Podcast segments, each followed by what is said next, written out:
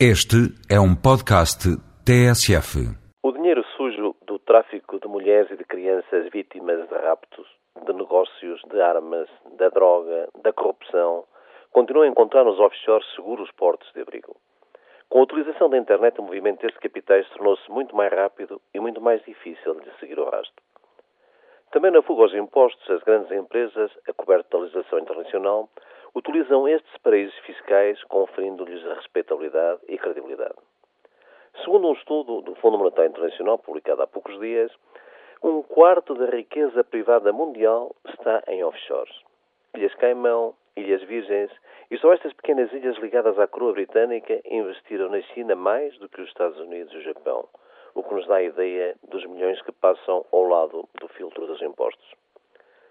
Segundo estimativas daquele estudo, se todos esses capitais pagassem impostos, a sua receita daria para financiar os objetivos do milénio proclamados pela ONU. Dá que pensar.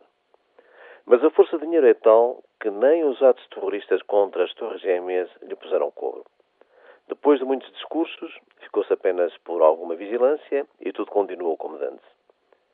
A postura dos governos e do G7 e de outras instituições internacionais face aos offshores dá-nos bem a dimensão da hipocrisia quando estes falam no combate à pobreza, ao terrorismo, à droga, ao tráfico de crianças e de mulheres. Para estes é caso para citar João de Deus. O dinheiro é tão bonito, tão bonito o manganão. Tem tanta força o maldito, tem tanto xiste o ladrão.